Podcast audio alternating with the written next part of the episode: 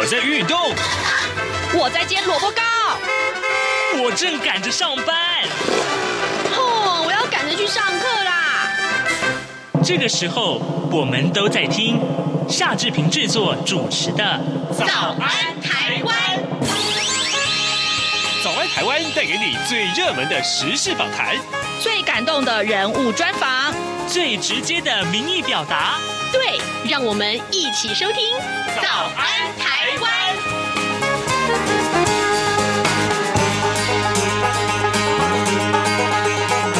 早安台湾，我是夏志平。今天是二零二二年的十二月二十一号，星期三。志平今天要为您安排播出的是外交部长吴钊燮接受专访的节目内容。马上就请您收听今天的访谈单元。早安现场。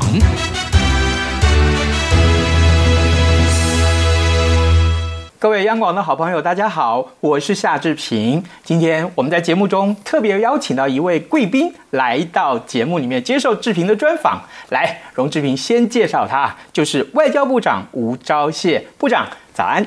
志平兄早，各位观众朋友，大家好。是，谢谢，谢谢部长大驾光临啊！谢谢。呃，今天我们的访谈大致上会请部长来跟我们聊一聊美中关系，还有呢就是呃对欧盟跟台湾跟澳洲之间的关系。当然了，台湾的经贸的工作的努力哦，我们待会儿也会请部长跟我们一块儿分享。不过一开始，嗯，我们先来看看这个轻松的话题。听说，听说部长喜欢烹饪啊。哎呀，正好我也是一个家庭主妇，所以呃一开始的时候，可不可以先请部长跟我们分享一下？部长，您大概都喜欢哪一类的食材作为烹饪呢？啊，的确我很喜欢烹饪哈、嗯。那烹饪的原因是因为自己家里要吃饭。那所以固定的就每个周末一定要有半天的时间去菜市场买菜，啊，买那一些自己喜欢的，然后回家就煮起来的，放一个礼拜，这一个一整个礼拜的这个啊晚上的时间自己要啊来当晚餐的。是。那平常几乎是什么都可以试试看的哈。那啊很很喜欢海鲜类。有没有哪一样鱼虾蟹贝壳类啊？呃，都喜欢，都喜欢，尤其是被中国禁的那一些鱼，我特别喜欢。哇，你爱家，非常喜欢。哦，五仔鱼真的好吃。五仔鱼、石斑鱼、石斑鱼。哎，好，这个哪一天我们这个摄影机一起杀到部长家去？好，这个部长真的谢谢您啊，来到这里专访，因为我知道要来这里一趟不容易啊。呃，最近有一些很重。要的外交话题啊，我相信观众朋友们、听众朋友们也非常的关切啊。我们知道，在十一月份的时候，呃，有所谓的拜习会。那在那之后啊，呃，美中关系的确是获得一些舒缓。但是呢，之后啊美国国务卿布林肯大概规划下个月或下下个月就会到中国去访问了。所以呢，呃，我可以先请部长，嗯啊，为我们来看一看，就是对于中美双方啊所举行的这个对话。呃，看法如何？啊，我们的看法是有对话比没有对话好，呃，和平的对话比对抗好。那所以，如果说美国跟中国之间这两大强权之间，他们如果说有什么不一样的这些意见需要处理的话，那我想这些对话啊是一个正常的事情。就好像我们跟其他的国家，如果说有什么问题的话，我们也希望能够争取对话的机会，把这些有歧义的这个部分哈都能够解决掉。那在过去这段时间，我们看到美国跟中国之间的确有很多的这些歧义。尤其是战略层次上面的这些歧义，那这些歧义如果说我没有好好处理的话，的确会引爆我们人们所不愿意去见到的这些结果。那当然，如果说他们之间能够针对这些歧义达成共识最好。那即使没有能够达成共识的话，也可以啊让对方知道说他们的底线在那边，他们的呃立场是什么。那用这样子的情形可以来框住两个国家啊，不用去啊。兵戎相见，或者是说啊，让他们彼此的这个关系哈，到一个不可收拾的这个地步。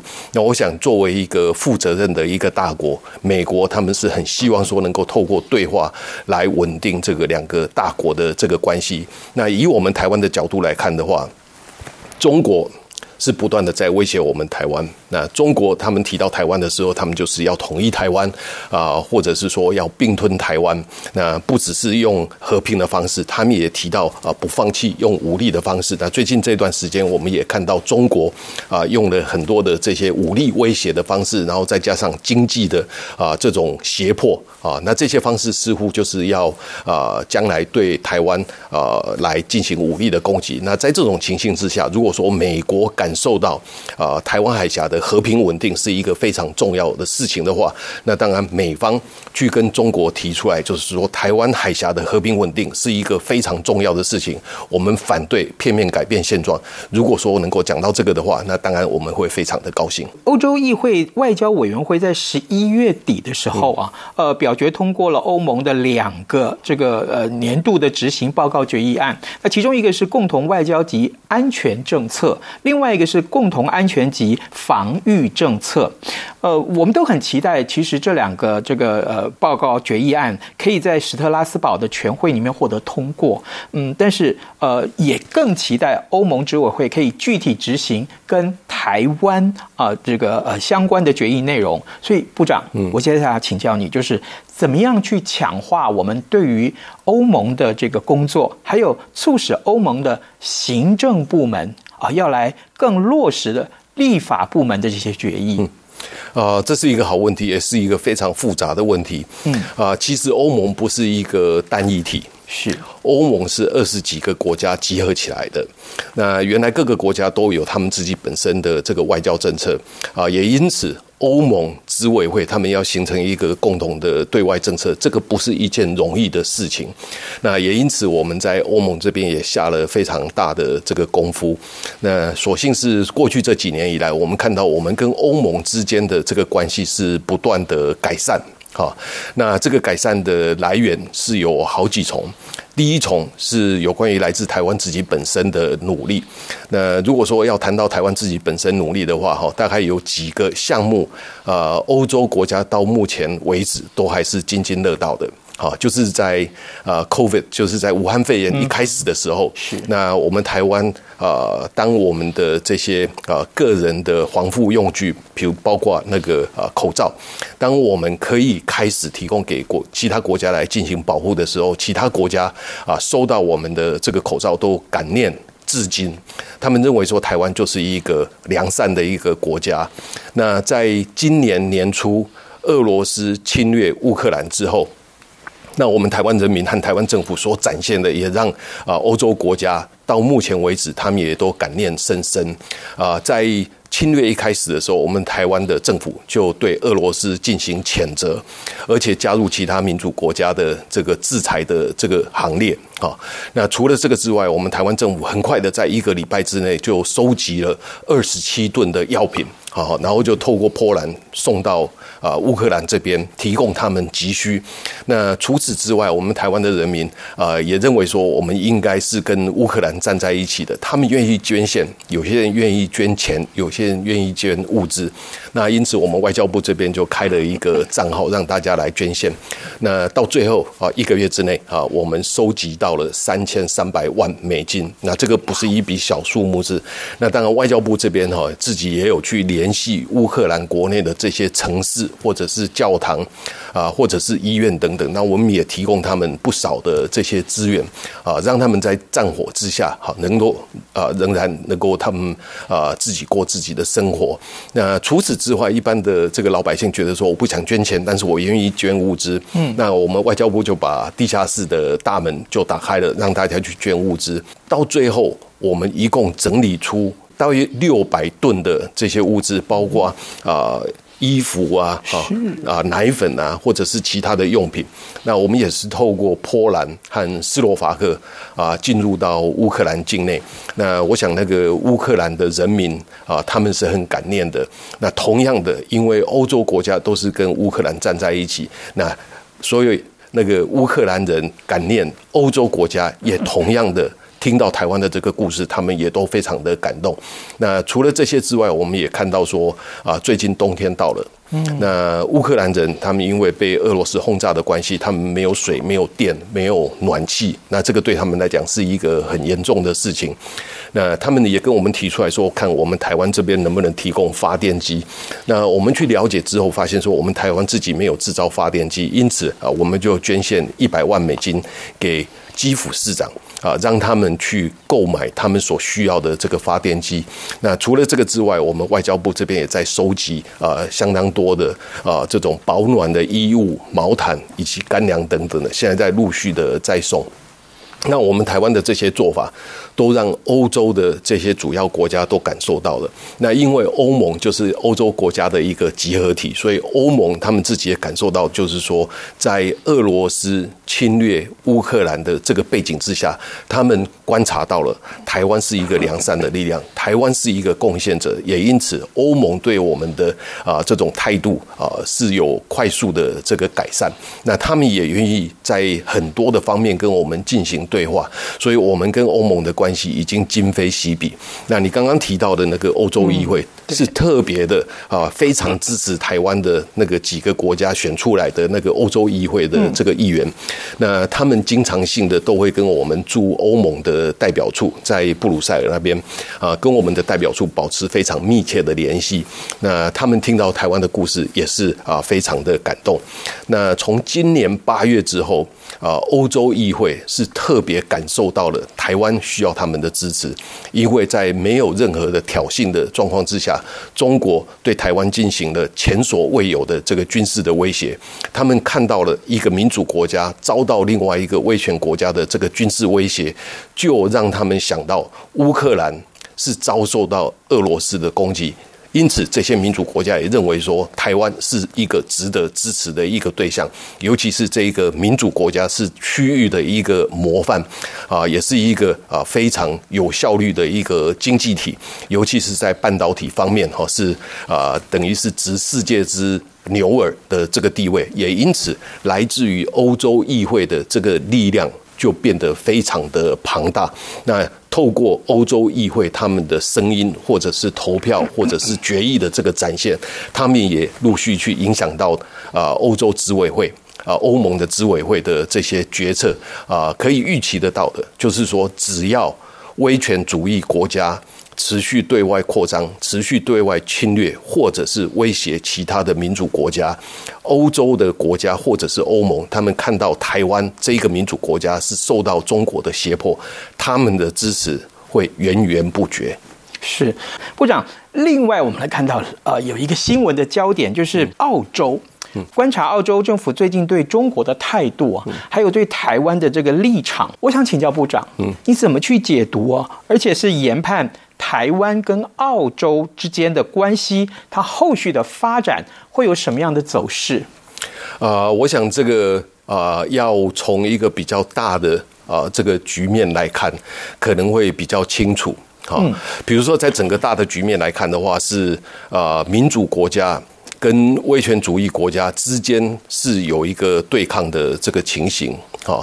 那如果说我们看中国啊的这个对外扩张的话，它除了对我们台湾有很高度的这个威胁啊，其实。中国对台湾之外，也有很多其他的地方啊，也有这种扩张主义的这些行径，那造成其他的国家的这种紧张，甚至是感受到安全受到威胁。啊，我们举几个例子来谈啊，比如像在东海，那以前东海有一些区域是由日本所管理的，那可是，在二零一四、二零一五之后，中国的啊海警船啊，或者是说他们的军舰，不断的。啊，去入侵到这个原来日本所管理的这些水域。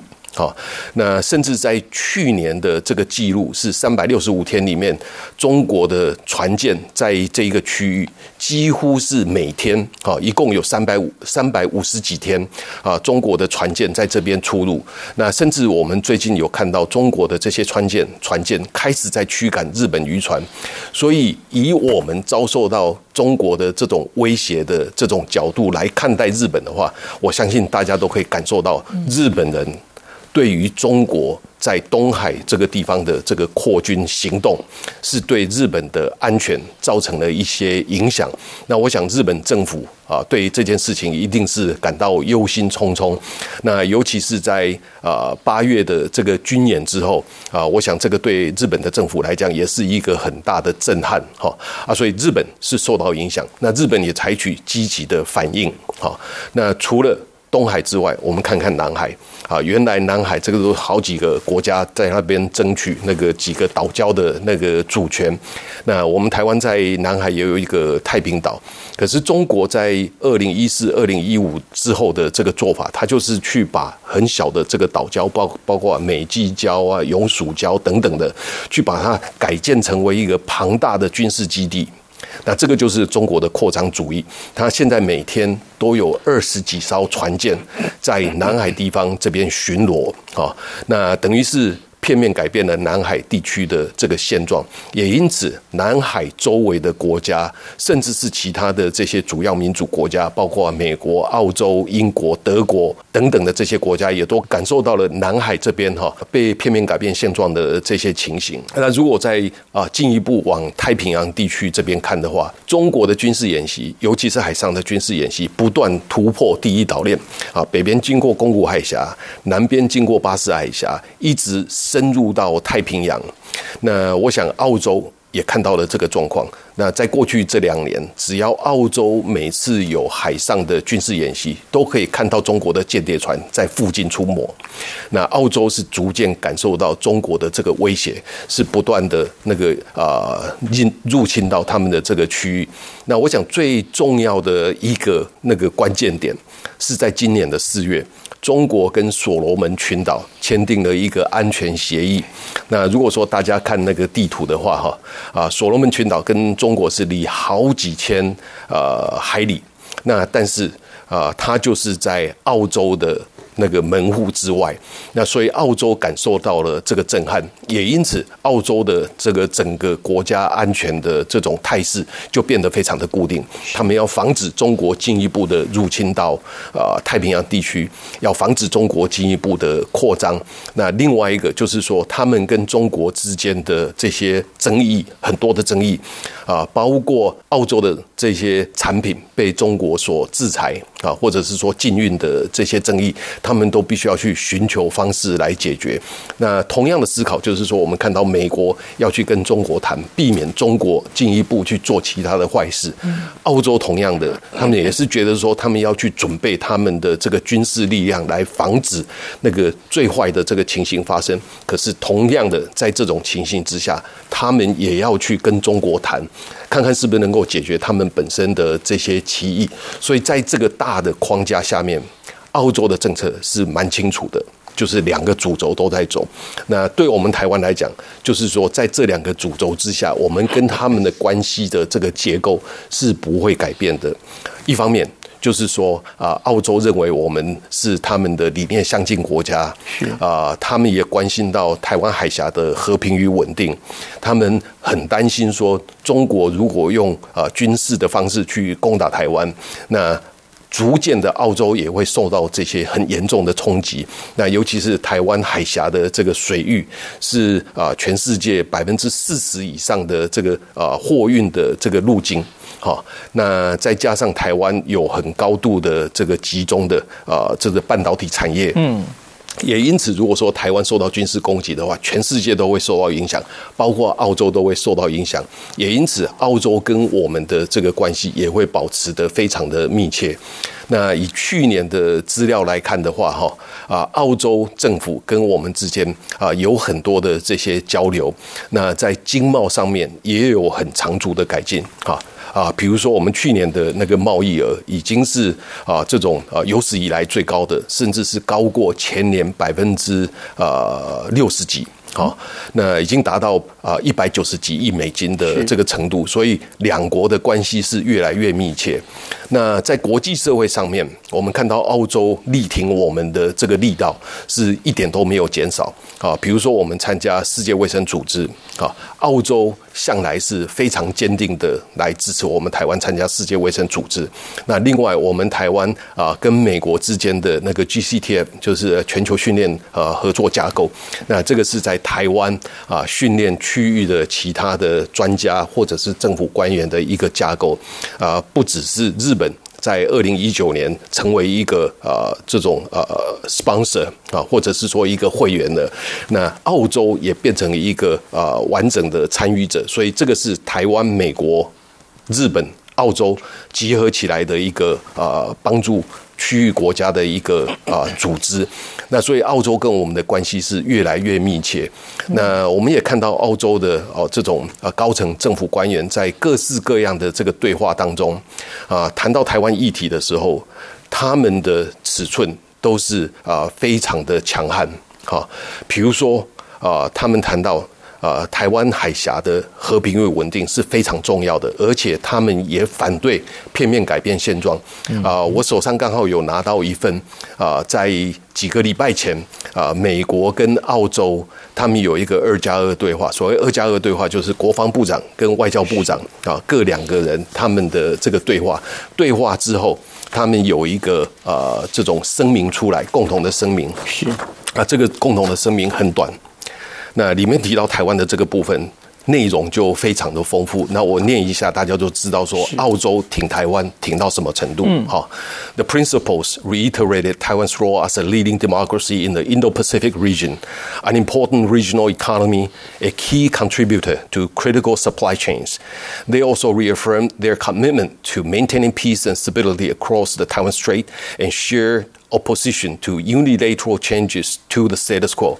They further committed to working together to support Taiwan's meaningful participation in international organizations and enhancing economic, social, and people to people ties with Taiwan, and affirmed that they would continue working with Taiwan to enhance development coordination in the Pacific.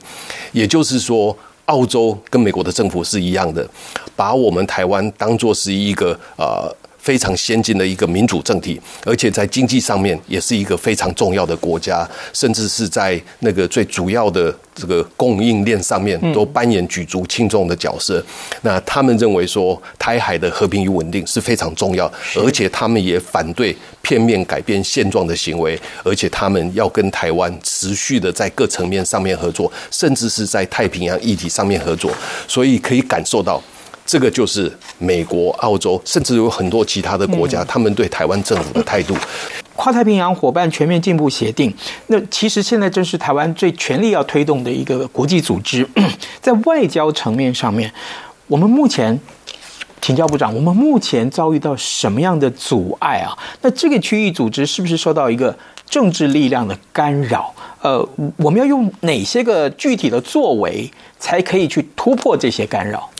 啊、呃，我稍微聊一下目前 CPTPP 的这个进度了哈。啊、我们已经提出我们的申请了，啊。那这个秘书处就是在纽西兰那边，他们已经接受到我们的申请了，所以对外面啊每一个国家都知道我们提出申请了。那目前 CPTPP 的这个处理的进度就是英国的入会案，因为英国比我们早，所以他们全力在处理啊英国的入会案。那英国的入会案已经占掉他们全部的这个时间，因此其他的这个入会案他们还没有谈到，所以目前就是。一个等待的一个程序，但是等待不是说我们什么事情都不做啊。等待的这个过程当中，有几件事情我们同时在做的。好，第一个。就是说，我们自己的这个法规的调整，是不是能够调整到 CPTPP 本身的这个最高的标准？那我很自豪的说，我们的这个法规的调整，把我们的这个体质已经调整到 CPTPP 所要求的这个高标准啊。那这个部分啊，不只是我们台湾自己有信心，甚至是其他的这些啊会员国哈，他们也都相当的有信心。那这是第一件事情。那第二件事情就是说，我们。我们必须要去跟其他的这些会员国去跟他们进行非正式的咨商，好，就是还没有进入到那个正式智商程序之前，啊，其他的都是非正式的智商。那我们跟几乎所有的这些会员国都有进行进行过那个非正式的咨商。嗯，那当然非正式咨商的时候都会有这些双边的议题，他们希望说我们这边还要再开放哪一些项目。是，那我们也会对他们要求说，你们有什么东西也必须要去开放。那这个非正式的咨商对我们来讲非常的重要，就是说啊，这些原来在正式咨商的时候会被提出来的这些事情，我们就提早把它解决掉。那另外一个就是说各国政府的态度。那这个非常重要。是，那我们透过我们的代表处啊，在呃几个会员国的这个代呃所代表的这些国家哈，在他们那边的这个游说的工作是非常大力的在推动。那推动到现在哈啊，原来有一些对我们台湾不是很了解、不是很支持的这些国家，看起来他们的态度是有所改变的。好，那但是有一些国家因为受到中国的影响，因此他们不愿意讲说是不是支持台湾。那这个部分是我们比较担心的。好，所以目前的进度是这样子。那因为中国也表达说他们想要申请成为 CPTPP 的这个会员，所以这个对我们来讲就。啊，可能会担心到啊这种政治上面的干扰，尤其是有一些 CPTPP 的会员国，他们跟中中国的关系比较密切，也因此可以预期得到，就是中国哈可能会。对他们进行这些干预的这些动作，那我们也听到中国啊，对某一些国家来讲，就是说不希望他们支持台湾啊参与 CPTPP，反而要去支持中国啊参与 CPTPP。那这个对很多的这些会员国来讲，哈，那这个形成一个啊矛盾的这个局面。哈，就以政治实力来讲，的确中国是一个啊很强大的一个经济体。好，那但是如果说以贸易的标准来看的话，好，我们台湾是符合高标准，可是中国的标准还很低，啊，中国是完全不符合标准。那也因此，很多其他的国家认为说，如果让中国在还没有符合标准的时候就进来的话，它会影响到 CPTPP 的标准。好，那这个对所有的会员国都不公平啊。也因此，很多人都在讨论到，就是说啊，接下来的这个申请案。是不是要用个案的这个标准来看？也就是说，如果说要让一个国家能够进入到 CPTPP，完全要看这个国家是不是符合 CPTPP 的标准，而不是看这个国家它是不是经贸实力比较强。那我们台湾的这个经贸的标准是符合 CPTPP 的这个高标准，也因此我们对这个都有很高度的期待。有没有可能最后是在一个妥协的情况之下去啊寻求加入？我所谓的妥协，就是说当年啊 WTO 还在 GATT 的时候，呃，是用一个台湾另外的一个名字啊 TPKM 的这个嗯关税呃这个领域一起去加入，然后呢呃也是两岸一起去加入这个 WTO 了。那 CPTPP 有没有可能循这样子的模式？我们可以接受吗？啊、呃，我想那个可能性比较小，是、哦，就是说，呃，要看每一个经济体，他们本身是不是符合标准。那这个是维系 CPTPP 本身这个体制的一个非常重要的关键。那如果说仅是为了要让中国入会而去压低了 CPTPP 的这个标准的话，那这个对所有的会员国来讲，这个是不公平的事情。那或许是因为中国的因素，就不让一个符合标准的台湾入会的话，那这个对所有的会员国来讲也是不公平，对台湾来讲更是不公平。那我想很多的这些重要的会员国，他们啊心里面已经啊有所数。那私底下他们也告诉我们，就是说必须要看待个案的。呃，这个申请是不是符合 CPTPP 的高标准？嗯，了解。呃，各位央广的好朋友，今天志平为您邀请到了呃贵宾啊，呃。外交部长吴钊燮来到节目当中，部长呢，呃，真的有一点出乎我意料之外，因为我一直觉得，从前在电视上看到部长接受这个立法院质询的时候，其实都是非常严肃的，但没有想到，事实上在今天的这个呃节目的现场，我们看到部长啊，这个知无不言，言无不尽啊，啊，可以说是告诉我们所有我们想要知道的答案，而更重要的是，我相信各位跟志平一样，从部长的回答里面。感受到了外交工作的困境，其实是非常非常的艰难。但是呢，但是呢，我们看到呃，从部长开始，一直到呃外交部的每一位员工，都在兢兢业业的工作着。我相信啊，在面对外交工作这样一个第一线的战场里面，每一个人。都是奉献自己的心力啊！我们也这个时候想要跟部长说一声辛苦您，还有辛苦您所率领的外交部的同仁们。如果没有你们的话，台湾的外交真的是非常非常的可怕啊！我们也今天非常谢谢啊部长您接受我们的访问，辛苦了部长，谢谢谢谢谢谢志平兄，谢谢各位观众朋友，各位听众，以上就是今天的早安台湾，谢谢您的收听，咱们明天再会喽，拜拜。